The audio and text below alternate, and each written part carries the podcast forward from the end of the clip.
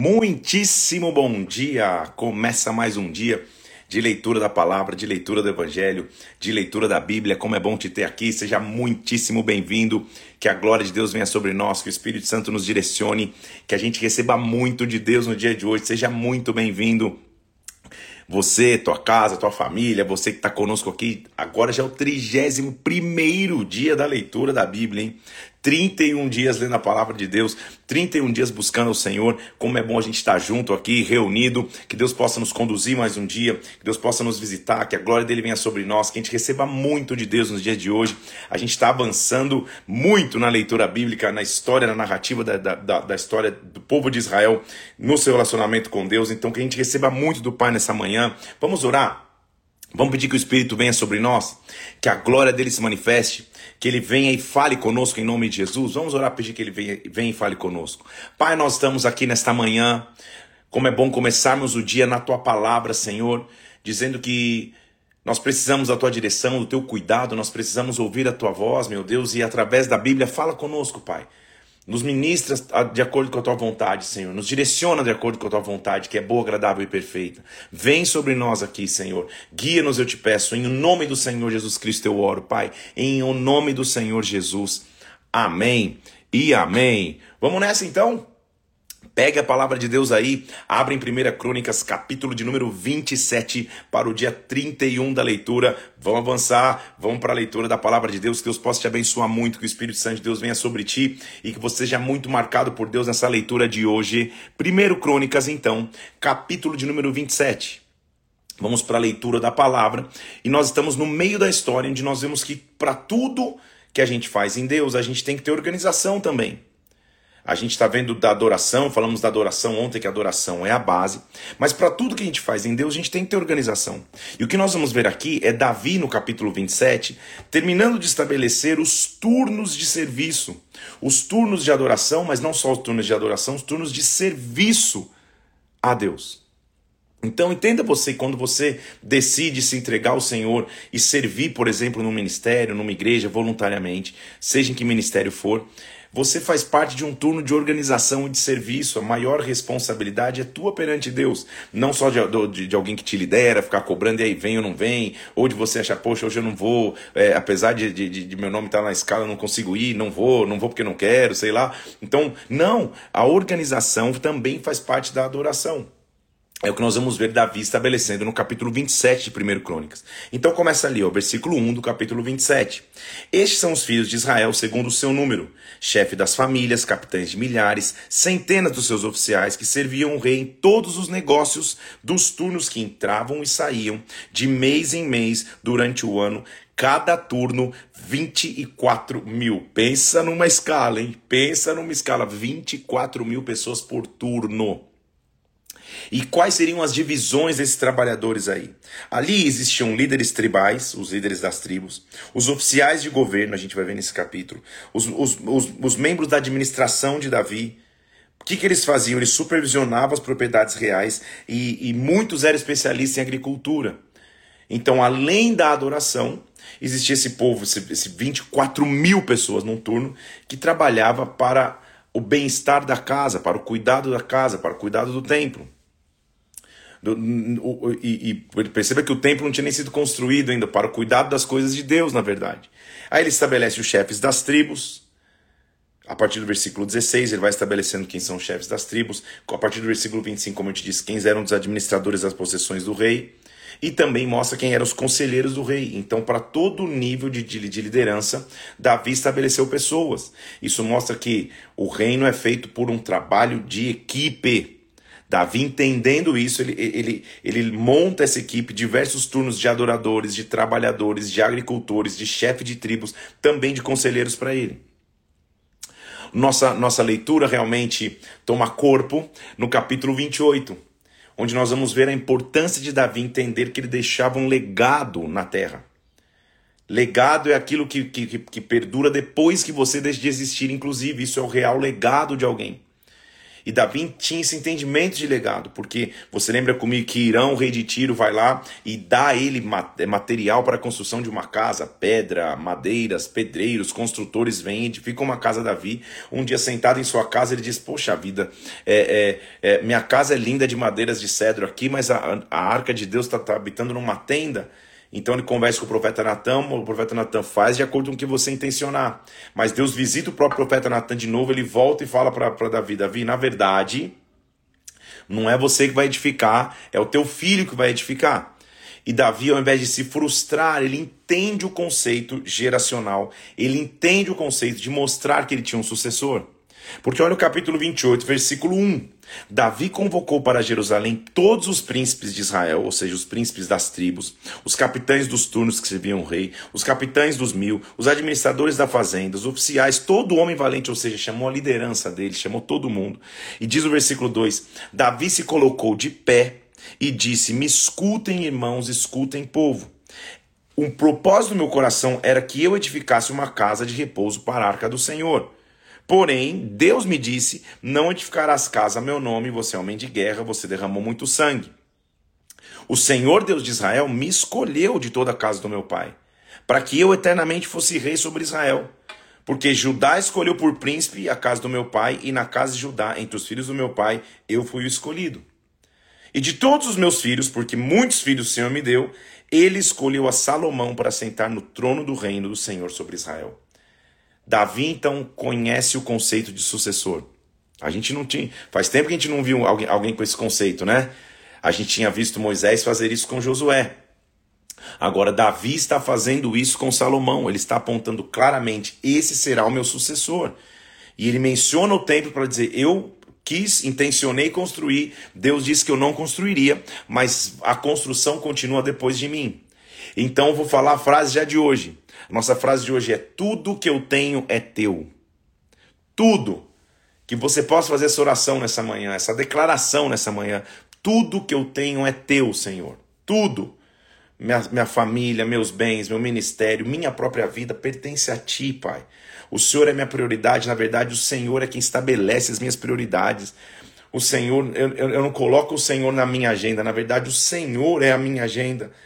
Tudo que eu tenho é teu, porque nós vamos começar a ver Davi entendendo isso. Senhor, essa missão, essa chamada, esse desejo de construir o templo que o Senhor me deu, na verdade não é meu, é teu.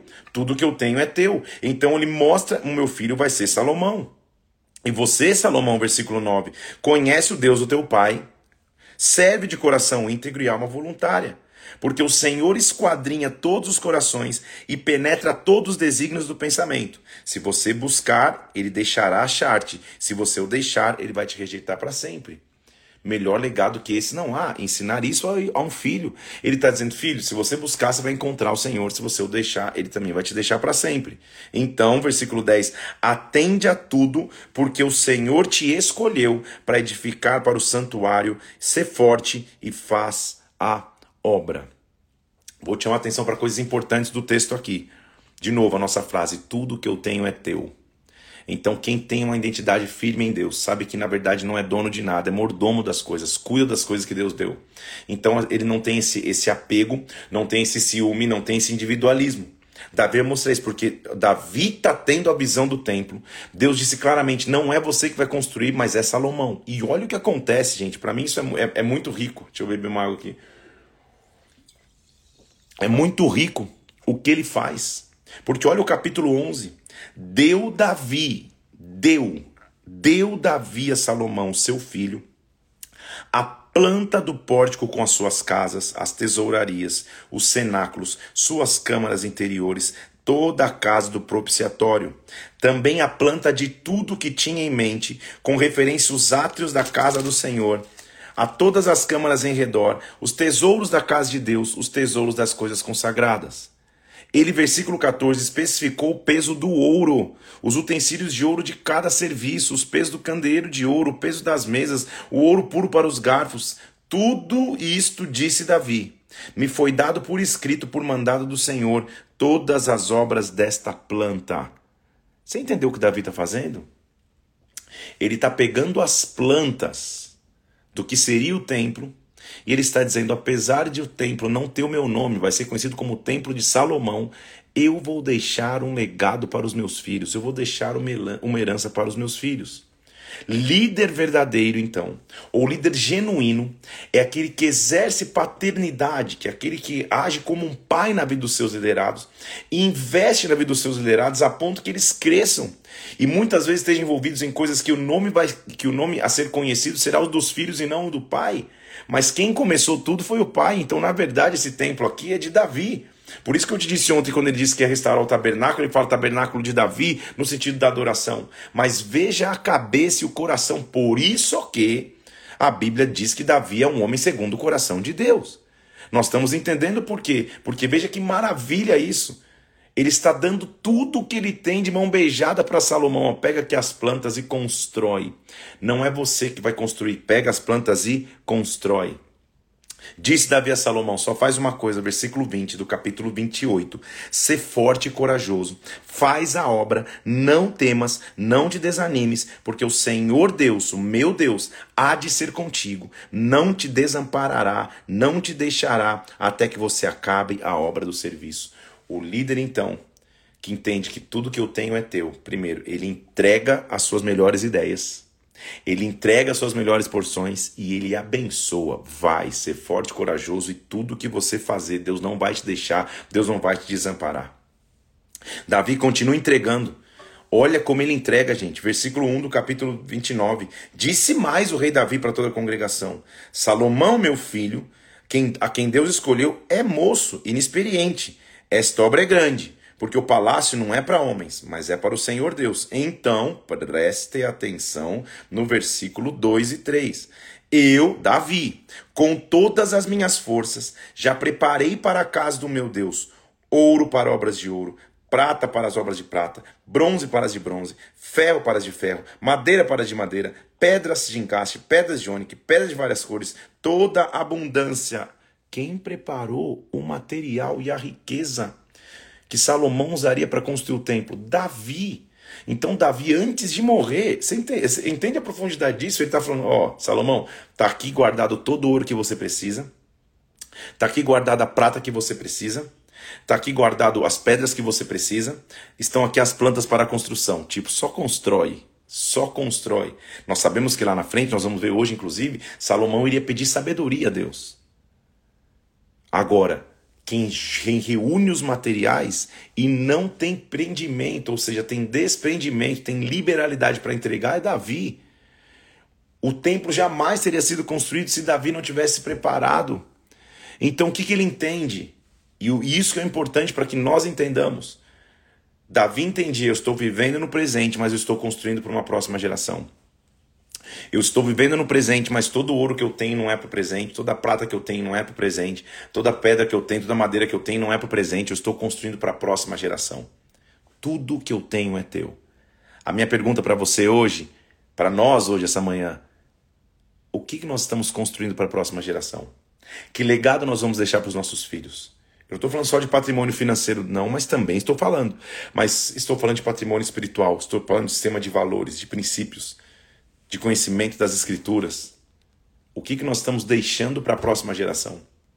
É o que Davi está fazendo. Agora, se isso já não fosse suficiente, já está maravilhoso.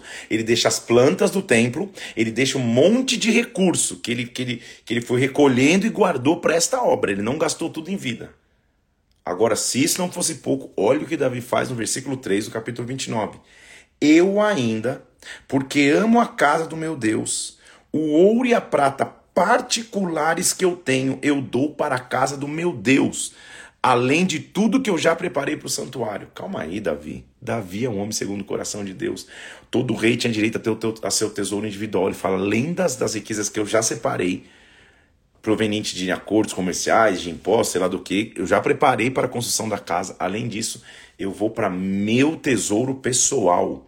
E eu vou deixar do meu tesouro pessoal 3 mil talentos de ouro de Ofir, que era, uma, que era a região que tinha mais ouro, 7 mil talentos, versículo 4, de prata purificada para cobrir as paredes, ouro para que para, para, para ouro para objetos de ouro, prata para os de prata, para toda obra da mão dos artesãos. E aí olha o que Davi fala. Quem, pois, está disposto hoje a trazer ofertas liberalmente ao Senhor? Temos que aprender muito com Davi. Porque sabe o que ele está mostrando?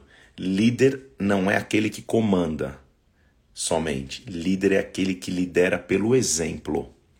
Então, quer que os teus liderados aconselhem? Aconselhe você também. Quer que os teus liderados sejam, sejam compromissados com obra? Seja muito compromissado com obra você. Seja o espelho daquilo que você quer ver nas pessoas que você lidera. Porque é o que Davi está fazendo. Ele, tá, não é que ele reúne a galera e fala: e aí, gente, traz oferta de vocês aí. Quem vai trazer? Ele fala: ó, eu tô tirando do meu tesouro, hein? Eu já separei lá. Já deixei o legado, mas tô tirando do meu tesouro pessoal.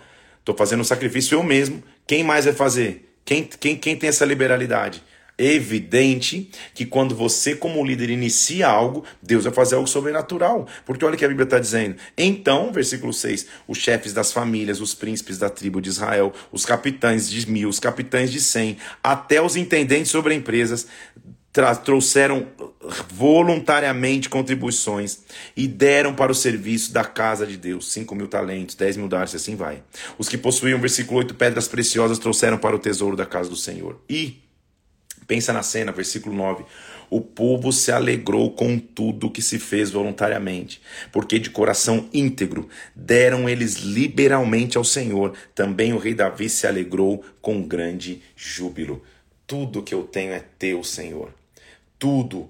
Usa minha vida, usa as minhas mãos, usa minha mente, usa minha vida, usa minha história, usa os meus recursos se necessário for para que o reino seja implantado na terra. É isso que ele está mostrando. Que liberalidade é essa, Davi, que você iniciou? Então, o templo que Salomão ia construir com tanta imponência jamais seria construído. Se uma antiga geração não falasse, eu vou deixar algo, eu vou deixar uma base para que eles tenham onde construir. Então, aqui comigo, pessoas da nossa geração, nossa, eu me incluindo aqui, mas pessoas na minha faixa de idade, eu tenho 42 anos, mais ou menos nessa faixa de 40 anos, um pouquinho mais, 50 anos, pessoas que cresceram nos anos 70, 80. Vem de uma geração um pouco diferente que diz: olha, é, muitos pais que conquistaram muito falam: olha, não vou te deixar é nada, você vai ralar para conseguir o teu. Não posso concordar nem discordar do sistema de administração familiar, mas biblicamente falando, pais constroem para que os filhos possam continuar construindo.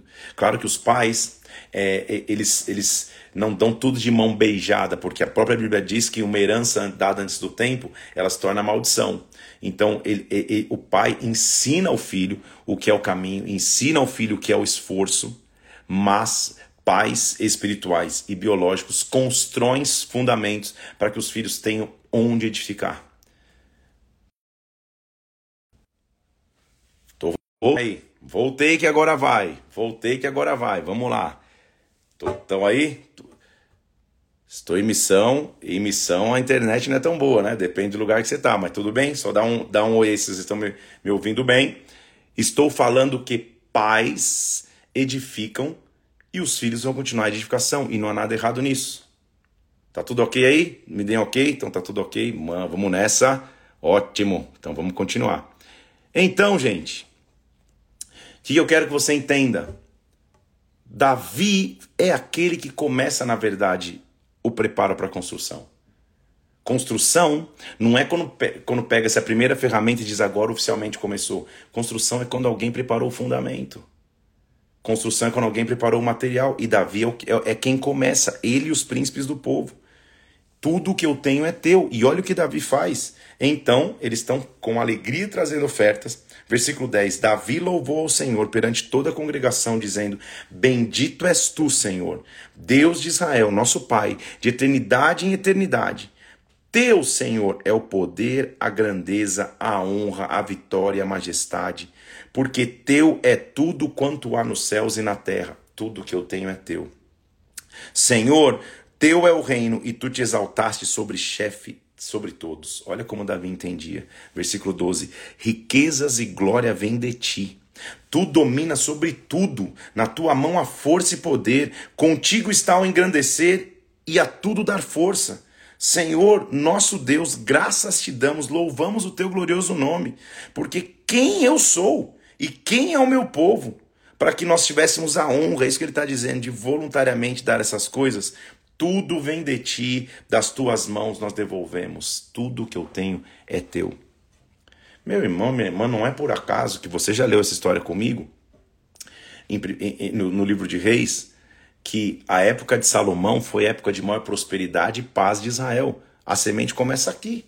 Com Davi falando, cara, eu estou trazendo os meus tesouros pessoais, está todo mundo trazendo os seus tesouros. Senhor, quem somos nós para ter esse privilégio, para viver essa alegria de, de voluntariamente trazer? Tudo que eu tenho é teu.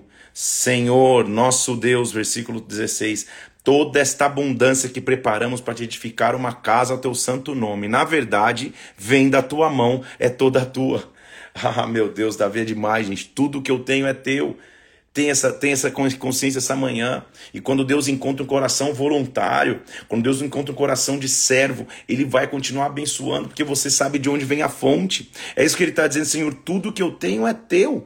Toda abundância que na verdade a gente está trazendo não é para a gente ficar se gabando, não. Na verdade é teu já.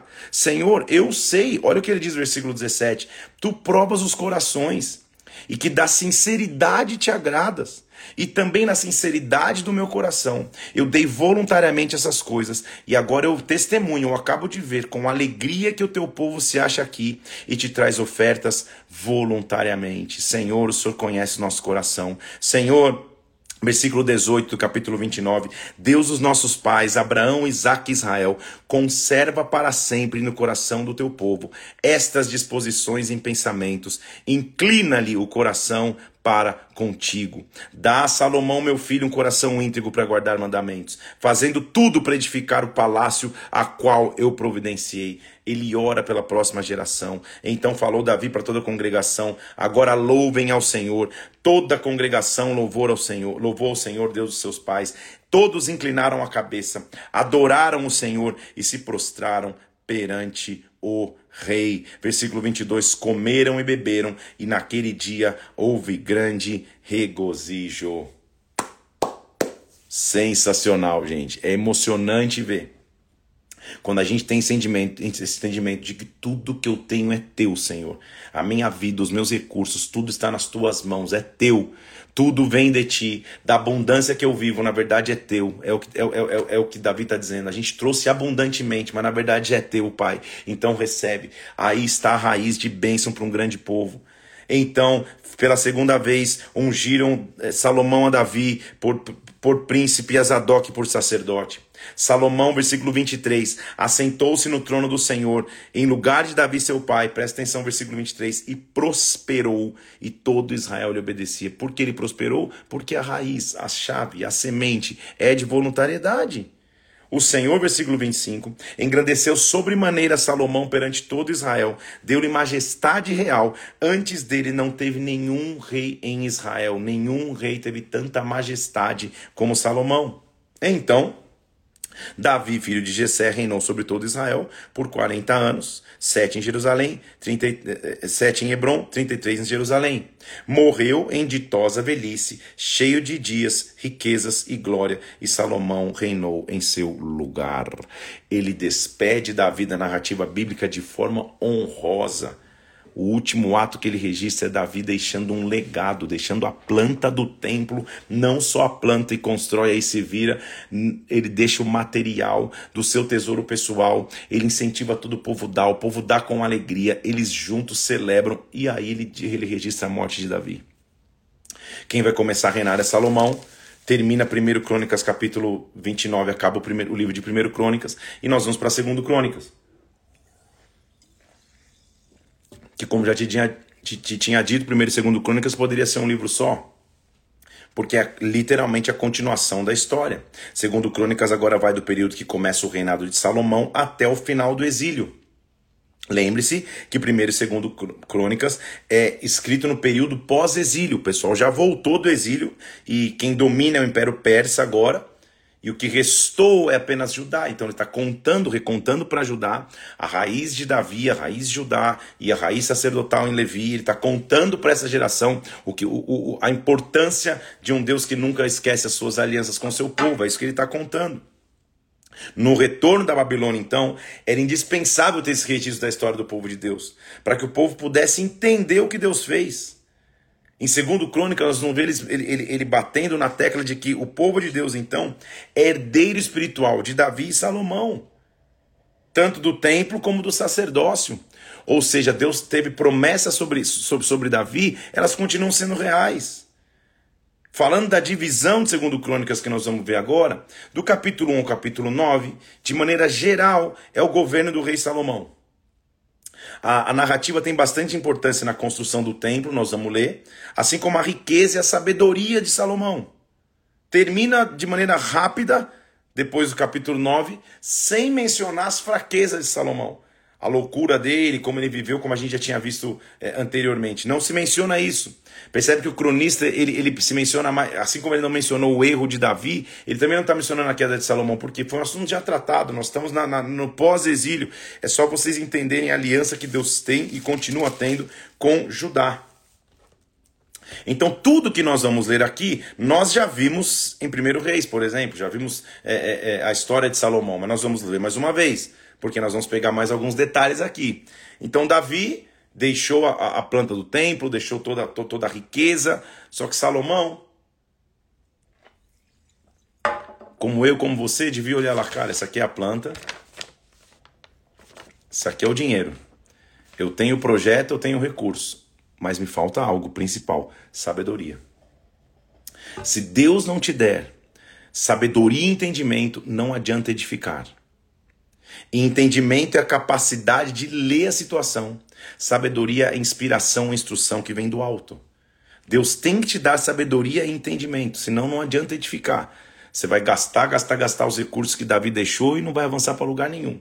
Salomão cedo teve que aprender isso. Salomão, filho de Davi, fortaleceu-se no seu reino, capítulo 1, versículo 1. O Senhor, seu Deus, era com ele e o engrandeceu sobremaneira. Salomão reuniu toda a casa de Israel, lembra aqueles líderes, os capitães, os juízes, os principais, cabeças das famílias. Foi para Gibeão oferecer sacrifícios. Gibeão era o local que Davi tinha feito subir a arca de Deus, ao lugar que havia preparado, onde tinha uma tenda em Jerusalém. Ali ele oferece sacrifícios sobre o altar. Ele então está no local que, que, que, que, Davi tinha levantado como local de adoração. Ele vai oferecer sacrifícios como, como início de seu reinado. Deus o visita e oferece ele uma aliança. Você conhece a história. Naquela mesma noite, depois do sacrifício da entrega, apareceu Deus a Salomão e falou, e falou: Me pede o que você quer que eu te dê. O que, que você quer? E Salomão respondeu: Olha, você foi muito bom para com Davi, meu pai. Você me fez reinar em seu lugar. Agora que se cumpra a promessa que foi feita a Davi. Ou seja, cumpre, nos faz um rei sobre um povo numeroso como o pó da terra. Agora eu preciso e o líder tem que reconhecer quando ele precisa de algo. E olha o que ele pede: Senhor, me dê sabedoria e conhecimento. Conhecimento, entendimento, capacidade de entender situações, sabedoria e instrução que vem do alto. Para quê? Para que eu saiba conduzir a testa, para que eu esteja à frente deste povo, pois quem poderia julgar este grande povo? A resposta você já conhece que Deus diz a Salomão, Salomão, versículo 11, porque esse foi o desejo do teu coração. Eu te falei que se, o que você quisesse podia pedir, porque você não pediu riqueza, você não pediu a morte dos teus inimigos, você também não pediu longevidade, mas você pediu sabedoria e conhecimento. Sabedoria e conhecimento, versículo 12, são dados a ti. Mas também te darei riquezas, bens e honras que nenhum rei antes de ti teve e depois de ti nenhum rei terá. Então Salomão é a expressão da prosperidade de Deus que começa com a semeadura de Davi, mas agora porque ele pediu sabedoria, ele mostrou qual era a base dele. O que ele falava? Senhor, eu não, eu não quero só recurso, só dinheiro, só morte de inimigos. Eu quero sabedoria. Eu quero que o Senhor me ensine a construir. Porque tudo que eu tenho é teu. Eu quero orar sobre você hoje e quero clamar que o conhecimento e a sabedoria que vem de Deus venha sobre a tua vida. Você sabe os projetos que estão à tua frente. Você sabe os projetos que estão na tua direção. Você sabe os desafios que você tem que cumprir. Deus está te dando sabedoria. Deus está te dando conhecimento. Deus está te dando entendimento. Que nesta manhã uma glória de Deus venha sobre ti. E que você entenda, Senhor, tudo que eu tenho é teu. Tudo que eu estou construindo não é para mim, não é para a honra do meu nome. Talvez o meu nome nem apareça lá no tempo como Davi. Mas eu estou deixando um legado. Tudo que eu tenho é teu. Me dá essa alegria voluntária de construir para Deus. Então me dá sabedoria e entendimento. Vai se mostrar então, trecho que a gente já leu, como que Salomão se tornou um cara rico. Salomão ajuntou carros, cavaleiros, 1.400 carros, 12 mil cavaleiros. Fez em Jerusalém, versículo 15. Fez o rei que em Jerusalém houvesse prata e ouro como pedras, cedros em abundância. Os cavalos vinham do Egito. Se importava do Egito um carro. As caravanas traziam e exportavam para os reis, ou seja, importação, exportação. Salomão virou cara. Salomão fez um, uma aliança com, com Tiro, que é o, com, com o Irão, o rei de Tiro, que era o mesmo que mandou os materiais para Davi construir. Salomão resolveu Salomão edificar a casa do nome do Senhor, como também a casa para o seu reino. Separou 70 mil homens é, para levar cargas, 80 mil para pedras, 3.600 para dirigir a obra. A gente falou sobre, sobre o, o, o, templo de Salomão. Ele faz um acordo com o Irão. Irão, você procedeu bem com Davi, então manda trabalhadores para mim, manda madeira para mim, eu vou te mandar material daqui, porque ele tinha um entendimento. Olha o versículo 5.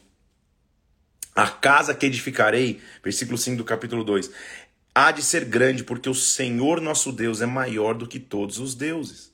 Então nos manda pessoas que saibam, versículo 7, trabalhar em ouro, prata, bronze. Manda os peritos que estão com, com, comigo em Judá e em Jerusalém. E aí que o meu pai empregou, então ele começa a construir, montar uma equipe. E aí você vai ler os preparativos, ele, ele levanta todo mundo e, e, e efetivamente no capítulo 3 ele vai começar a construção do templo. A gente já leu sobre a construção do templo, vou chamar algumas atenções. Então, Davi começou a edificar a casa do Senhor em Jerusalém, no Monte Moriá, onde o Senhor aparecera a Davi, lugar que Davi tinha designado na eira de Ornã, o Jebuseu. Calma aí, dá um pausa aí, respira. Lembra que Davi foi o cara que chegou e falou: ó, esse aqui é o lugar que vai construir, tá aqui a planta, tá aqui o material. Por que, que, que é essa ira de Ornã? Vou te lembrar um, um, um, um fato aqui. Lembra comigo quando Davi levanta o censo sobre Israel? E Deus o, o, o, fica indignado por esse levantamento de censo. E ele diz assim: Davi, escolha agora qual pena você quer. Se você quer peste, se você quer, quer, quer, quer anos de, de, de, de, de enfermidades, de fome. Ele escolhe a peste por três dias, morre muita gente, mas Deus tem misericórdia. Lembre-se comigo que depois disso, Davi vai oferecer sacrifícios ao Senhor. E lembra que ele vai para um local que ele quer pegar, quer comprar, e o pessoal fala: não, fica para fica você. Fala: não, me fala o preço justo, porque eu não vou oferecer ao Senhor sacrifício que não me custe nada. Esse local é a ira de Ornã. Então a ira de Ornã é o símbolo do recomeço. Recomeço para Davi depois de um grande erro. Recomeço de um sacrifício que ele teve que fazer. Então, muitas vezes, as, a, a, as reconstruções ou a construção que você vai fazer está baseado no recomeço, está baseado num grande sacrifício, está baseado no preço que você teve que pagar, mas Deus vai ser contigo. Ele vai edificar o templo, então, justamente na era de Ornã. Aí ele vai começar a, é, é, é, a descrever o templo. Você lembra comigo? Estou aqui em missão, mas vou te mostrar a figurinha que eu tenho na minha Bíblia. Aleluia. Olha lá. Lembra comigo do templo? Templo que ele iria construir. Depois você volta lá nas outras lives que eu falei do templo mais especificamente. Você vai, você vai continuar acompanhando o templo. Então ele vai, vai no versículo, no capítulo 3, vai mostrar que ele construiu o pórtico, colocou pedras preciosas nas salas, colocou os dois querubins dentro do Santo dos Santos, colocou as duas colunas na frente do templo. É, é, é uma descrição mais resumida, mas ele está tá descrevendo um pouco. O mar de fundição, que era aquela grande bacia que ficava nas suas bases 12 bois, fez utensílios do templo, fez de tudo, pegou as dádivas de Davi no capítulo 5 e colocou dentro do templo até que ele traz para dentro do templo a arca. Ele chama o cabeça das tribos, os príncipes das famílias, para trazer de volta a arca. Colocaram a arca, versículo 7, no seu lugar, no interior do, do templo, no Santo dos Santos, embaixo das asas dos querubins. Então eles estão trabalhando, e o que me chama a atenção aqui, lembra, tudo que eu tenho é teu. Tudo que está sendo construído aqui está sendo debaixo de semeadura de Davi, de legado de Davi, de muito trabalho e esforço de Salomão e todo esse, esse povo que eu já te mostrei, de sabedoria e entendimento, sabedoria e conhecimento. Quando tudo termina, Deus está pronto para assinar a obra. Olha o que ele diz no versículo 13 do capítulo 5. Quando em uníssono, uníssono é uma só voz quando eles terminam a, a, a, a, a obra, deixa eu ler o versículo 12, só para você, você lembrar e te dar mais contexto. quando todos os levitas cantores, isto é, Asaf, Emã, Gedutum, os filhos dos, dos irmãos deles, estavam vestidos de linho fino, de pé, diante do altar, com símbolos, alaúdes, harpas, 120 sacerdotes tocando trombetas. Estavam eles lá. E olha o que a Bíblia diz, versículo 13.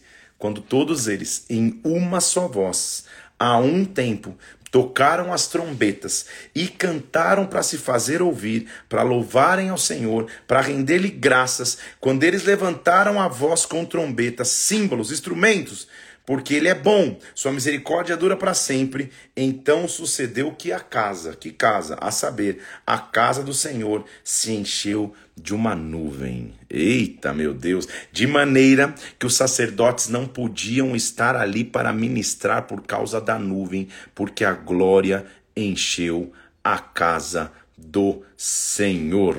Deus é maravilhoso.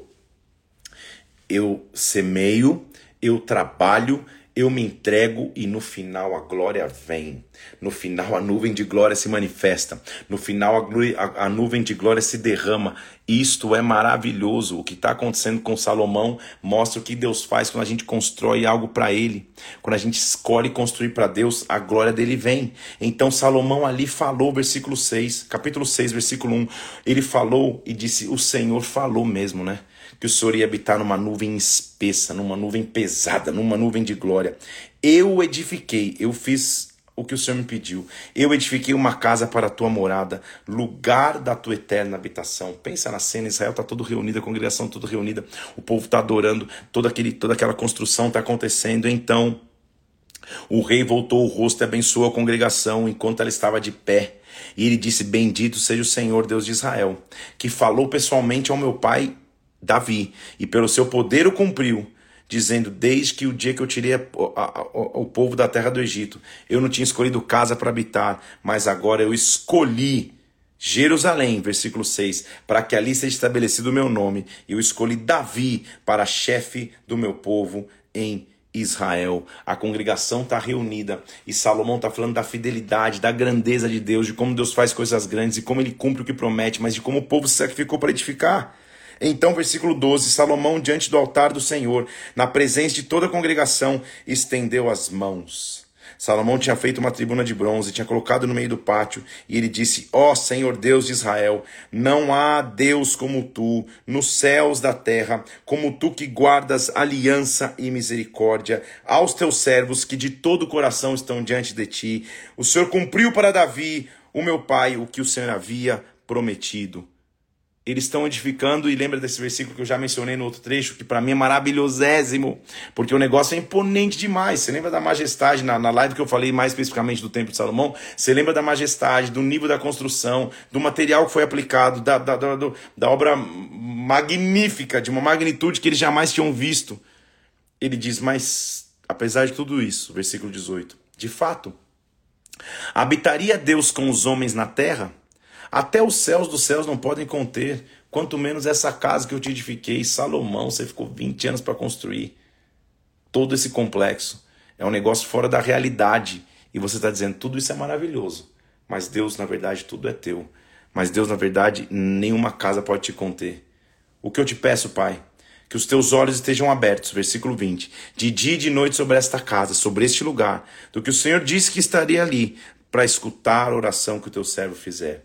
Ouve a súplica do teu servo e do teu povo, quando orarem neste lugar. Ouve da tua habitação e perdoa.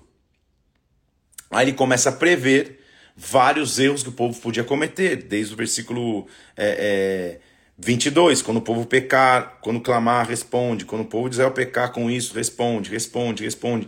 Ele vem clamando, clamando, Senhor, que o Senhor seja um Deus de perdão. Ele vai prever profeticamente o cativeiro. Senhor, quando pecarem contra ti, versículo 36, quando forem levados cativos para uma terra, quer longe ou perto, Senhor, na terra do cativeiro, versículo 38, para onde eles foram levados, quando eles orarem, voltados para a sua terra, a cidade que escolheu, ouve dos céus, lugar da tua habitação, e perdoa os teus pecados. Calma aí, dá um pause. Lembra que ele está escrevendo isso, e quem está lendo isso é, o, é a geração que voltou do cativeiro que já tinha acontecido. Sabe que o cronista está dizendo? Olha, antes de vocês irem, teve um homem que clamou pela volta de vocês. Deus é perfeito demais. Antes de vocês irem para o cativeiro, teve um homem que clamou por vocês, dizendo: Olha, Senhor, se um dia a gente estiver no cativeiro, que o povo lá clame e o Senhor nos deixe voltar. Ele está falando, tá vendo como Deus cumpre toda a promessa? Tá, tá vendo como o cativeiro às vezes é inevitável, mas Deus cumpre aquilo que prometeu? É isso que ele está falando. Então, olha o versículo 7. Capítulo 7, versículo 1. Tendo Salomão acabado de orar, desceu o fogo do céu, consumiu o holocausto, os sacrifícios e a glória encheu a casa.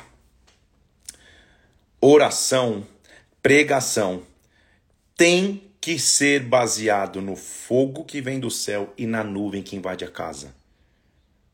Pregação não é palestra, pregação não é exposição de ideias somente. Pregação é manifestação do fogo que cai do céu e da nuvem que invade a casa. Então, pregador que está me ouvindo, jovem pregador, lá, lá, lá vou eu tentando, do alto dos meus 42 anos, te explicar. Eu prego a palavra no altar desde os 17 anos, de maneira milagrosa. Aconteceu depois você lê no meu livro que chama Arma Secreta. Pregação tem que ser assinada com o selo fogo que desce do céu, nuvem que invade a casa. Não é só isso. Só que o que é a pregação da palavra, já que estou falando para pregadores aqui, é você ir construindo eu estou construindo o fundamento, eu estou construindo a base, eu estou construindo algo maravilhoso. Eu me dediquei, está aqui o ouro, está aqui a prata, está aqui meu, meu tempo, está aqui a minha entrega. Senhor, eu acabei a construção, eu acabei a pregação. Agora, que o fogo desça do céu, que a nuvem invada a casa. A atmosfera tem que mudar quando você prega a palavra de Deus. Na verdade, a minha oração ao Pai é que a atmosfera mude sempre que eu pegar no microfone e falar, e, e, e falar qualquer coisa também da glória de Deus. Então, guarda isso comigo aí, você que intenciona pregar a palavra, você que já é pregador da palavra, seja no altar, seja numa célula, seja online numa live, quando você fala, o fogo tem que descer do céu e a nuvem tem que invadir a casa. É o que está dizendo aqui, capítulo 7, versículo 1. Quando ele acabou de orar, desceu fogo do céu, consumiu o holocausto e a glória, a nuvem encheu a casa. Os sacerdotes não podiam entrar na casa do Senhor, porque a glória do Senhor tinha enchido a casa do Senhor. Os filhos de Israel, vendo descer o fogo e a glória do Senhor sobre a casa, se encurvaram com o rosto em terra sobre o pavimento, adoraram, louvaram o Senhor, porque Ele é bom, sua misericórdia dura para sempre. Acaba a solenidade e agora quem vai fazer aliança com o povo é Deus. Primeiro Salomão estava pedindo, Senhor, se a gente orar, perdoa, se a gente fizer, faz. Então, quando Salomão acabou de falar tudo que ele quis fazer na casa do Senhor, então o Senhor falou com ele. À noite, versículo 12, apareceu o Senhor a Salomão e disse: Olha, eu escutei a tua oração, eu escolhi para mim esse lugar que você construiu. Segundo a Crônicas, capítulo 13 até o 15, famosésimo texto da Bíblia, que talvez você não soubesse que está lá, mas está. Se um dia, Deus está falando com Salomão, se um dia eu fechar os céus, de modo que não haja chuva, se ordenar que gafanhotos consumam a terra, ou se tiver peste no meio do meu povo, olha o que Deus diz, segundo a crônica 7,14. Se o meu povo, que se chama pelo meu nome, se humilhar e orar, me buscar, se converter dos seus maus caminhos, eu ouvirei dos céus, perdoarei os seus pecados, sararei a tua terra. Estarei aberto os meus olhos e os meus ouvidos atentos para a oração que se fizer nesse lugar. Esta é a aliança de Deus para um povo que está disposto a sacrificar. Ele está dizendo: se você chamar pelo nome, então qual é o único nome que salva? O nome de Deus. Se humilhar, se curvar, não, não é a minha força, é a tua. Orar, ter vida de conversa com Ele. Buscar, ter intenção de, de, de, de ter vida com Ele. E converter, voltar dos seus maus caminhos, mudança de vida e atitude. Deus escuta dos céus, sara a terra. Só esse versículo dá uma, uma série de pregações. Só esse versículo dá um livro de como Deus é capaz de responder o nosso clamor. Então, ele só dá um alerta. Agora, versículo 19: se vocês se desviarem, a casa vai cair e tu vai dizer: Meu Deus, que casa é essa? Onde foi a glória que estava nessa casa? Capítulo 8, versículo 9. Capítulo 8 e capítulo 9. Ele vai continuar dizendo das atividades de Salomão, quantas atividades ele tinha, Até no capítulo 9 ele recebeu a visita da rainha de Sabá. A gente também já leu esse texto. Quando, é, lá em 1 Reis, capítulo 10, a gente já leu. Mas vamos ler mais uma vez aqui, só mencionar. A rainha de Sabá está a 2 mil quilômetros distante de Salomão. Ela chega para visitá-lo. Principalmente para inquirir sobre sua sabedoria, sobre sua inteligência. Ela faz e faz e faz perguntas difíceis. Até que Salomão, versículo 2, dá resposta a tudo. Versículo 2, capítulo 9 e quando a rainha de Sabá viu que ele tinha sabedoria e a casa que ele tinha construído, os trajes, a comida, tudo que tinha no reino de Salomão, ela ficou como fora de si. Versículo 4. O que surpreende as pessoas que não conhecem a Deus é a tua sabedoria. É a maneira com que você lida com a palavra. É a excelência que você faz tudo no teu trabalho, na tua escola, na tua igreja, teu, na, na tua vida. E ela disse: Olha, versículo 6, deixa eu falar uma coisa. Eu não cria no que se falava sobre a tua sabedoria, até que eu vim e vi com os meus próprios olhos, mas só tem um problema. Eis que aquilo que me contaram nem é metade da grandeza da tua sabedoria, porque você vai além da fama que eu escutei você é sábio demais. Então, eles, felizes os teus servos, ele faz aliança com ela, ele continua mostrando os servos de Irão, que, que trouxeram para ele madeira, é, balaústes, harpas. O rei Salomão deu tudo à rainha de Sabá também, equivalente ao que ela tinha trazido, ela trouxe coisas ele deu para ela. Salomão era muito rico. O peso de ouro dele é, era de 23 toneladas ano. Tem toda a descrição ali também, falei sobre isso já. O rei Salomão, versículo 22, excedeu a todos os reis do mundo, tanto em riqueza como em sabedoria. Dominava Salomão sobre todos os reis, desde o Eufrates até a terra dos filisteus. Salomão era riquíssimo, mas você lembra o, o qual é a base da sua riqueza?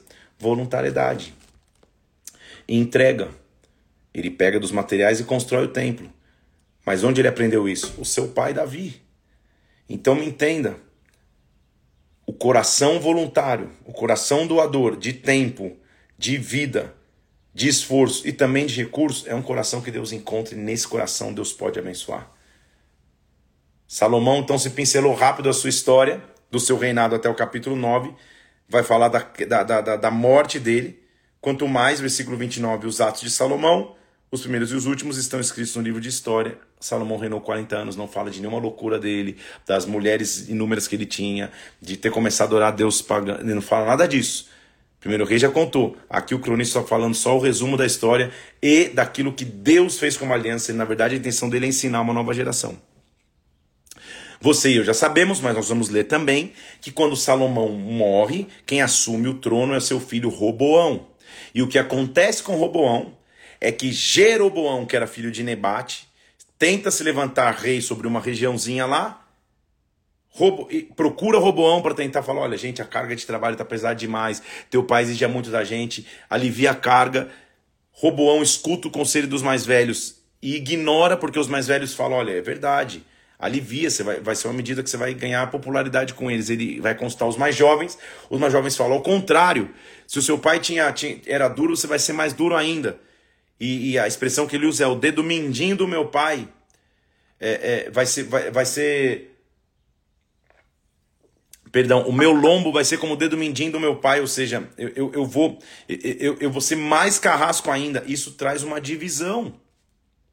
Dez tribos seguem Jeroboão, duas tribos ficam em Judá. Então a gente passa a ter Israel e Judá. Você já está cansado de saber dessa história, porque glória a Deus você está comigo aqui há 31 dias. Mas ele está contando para uma geração que talvez nem soubesse a raiz do porquê eles eram um reino dividido.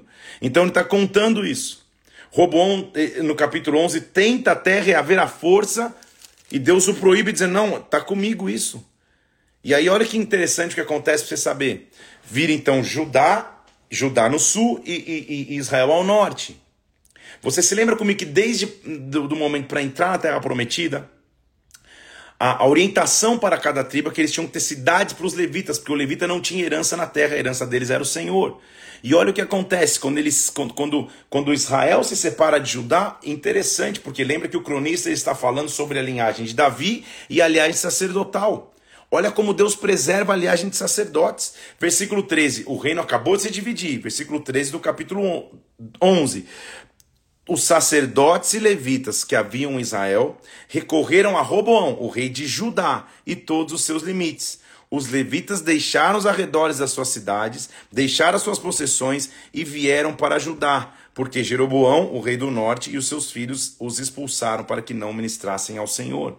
Então a linhagem sacerdotal, apesar de ser tribo de Levi, ou seja, de, de, de não ter terra específica, e cada um habitar numa cidade que, que, era, que, que é a cidade separada para os levitas, eles largam tudo para trás e voltam para Judá.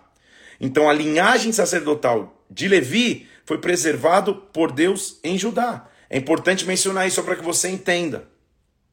Continua então se mostrando a família de Salomão, os levitas estão em Jerusalém, uma invasão que acontece no último capítulo de hoje, Sisaque, rei do Egito, subindo contra Jerusalém, número tão grande que vinha, pegou as cidades fortificadas e Deus cuidou, porque o povo se humilhou e disse: Eu vou cuidar de vocês, e assim Deus faz. Deus cuida. A ira do Senhor é, é, vem sobre o Egito e Deus cuida. E no final do capítulo 12 vai falar sobre o reinado de Roboão, que ele se fortificou, mas infelizmente no capítulo 14 ele fez o que era mal e não dispôs o coração em buscar ao Senhor. Nessa manhã, eu quero que você reflita em algo. Tudo que eu tenho é teu. Tudo que eu tenho pertence ao Senhor. Minha vida, meus bens, meu tempo, meu esforço, tudo que eu tenho é teu. Porque quando você tem esse entendimento, nada do que Deus pedir te custa. Na verdade, te custa naturalmente, mas espiritualmente você fala, Senhor, na verdade é teu. Se ele te pedir mais o teu tempo, se ele pedir mais a tua entrega, se ele te pedir, poxa, mover teu coração e, oferte numa causa missionária, oferte na vida de alguém, oferte na vida de um homem de Deus, oferte na vida de um amigo teu que está passando necessidade, você vai entender tudo é teu. Você nunca mais vai ter dificuldade no princípio de dízimo, por exemplo. Você vai falar, cara, tudo que eu tenho é de Deus. É o que, é, é, é, é, o que, é o que Salomão estava dizendo, ele estava falando, cara, é, Senhor, da abundância, eh, eh, perdão, Davi estava dizendo, Senhor, da abundância que a gente está trazendo, na verdade tudo é teu, a abundância não, não é nossa, é tua. Então, vive esse conceito no dia de hoje. Tudo que eu tenho é teu. Senhor, pega os meus melhores dias e usa para ti. Triste coisa deve ser para alguém que chega no final do ciclo de sua vida, olha para trás e fala: Cara, como eu perdi tempo. Como perdi tempo correndo atrás de coisas que eu não deveria correr. Como perdi tempo me envolvendo em confusões que eu não deveria envolver. Como perdi tempo me envolvendo no pecado e não deveria ter me envolvido. Tempo é a única coisa que não volta atrás. Então vamos usar o nosso melhor tempo para dizer: Senhor, tudo que eu tenho é teu. Toma conta dos meus dias. Eu quero orar por você. Para você que já está comigo aqui há 32 dias, ou começou agora, ou mesmo já está desde o começo, que você tenha um entendimento Deus vai te dar força para você ir até o fim. Talvez nem você soubesse é, a profundidade que seria quando você entrou nesse propósito. Poxa, vamos entrar. Em 100 dias eu leio a Bíblia. Talvez nem você soubesse como Deus iria falar contigo. E isso não vem de mim. Vem da palavra de Deus. Minha preocupação aqui nesses 100 dias é te instruir um pouquinho mais e descortinar um pouco mais de texto que talvez você até conhecesse, mas está descobrindo que não conhecia talvez a fundo. Não sou um, te, um, um teólogo, um, cate, um, catedrático, não sou um, um homem cheio de diplomas na parede, de cursos teológicos e blá blá blá blá blá. Nada errado nisso, mas eu sou alguém que resolveu dizer: Senhor, tudo que eu tenho é teu. O meu tempo, os meus dias, só peço uma coisa: me dá sabedoria e conhecimento para que eu possa construir. Tudo que eu tenho é de Deus. Que Deus te abençoe, que você tenha um dia muitíssimo abençoado, que a glória de Deus conduza a tua vida. Como você já sabe, vou subir a live agora no ar e na sequência vou subir uma arte de uma mão entregando assim, dizendo: Senhor, tudo que eu tenho é teu. Bomba de comentar? Escreve lá no comentário: tudo que eu tenho é teu. Faz essa declaração de fé hoje marca alguém, convida alguém para assistir essa live de hoje. Que Deus te abençoe, que Deus te guarde. Amanhã, dia 32, nós vamos de segunda Crônicas 12. Que eu até, até li hoje, era até o 11, já me empolguei, li o 12. Então nós vamos amanhã de segunda Crônicas 13 até segunda Crônicas 25. Que Deus te abençoe, Deus te guarde. Fica na paz de Cristo, você, tua casa, tua família. Amanhã, 7 horas da manhã, tamo junto aqui de novo. Vou subir agora, bomba de comentar. Deus te abençoe. Tudo que eu tenho é teu. A única coisa que Deus precisa é de disponibilidade. Senhor, é teu, pertence a ti. Faz em mim o teu querer. Deus te abençoe. Um abraço. Até amanhã, 7 horas da manhã.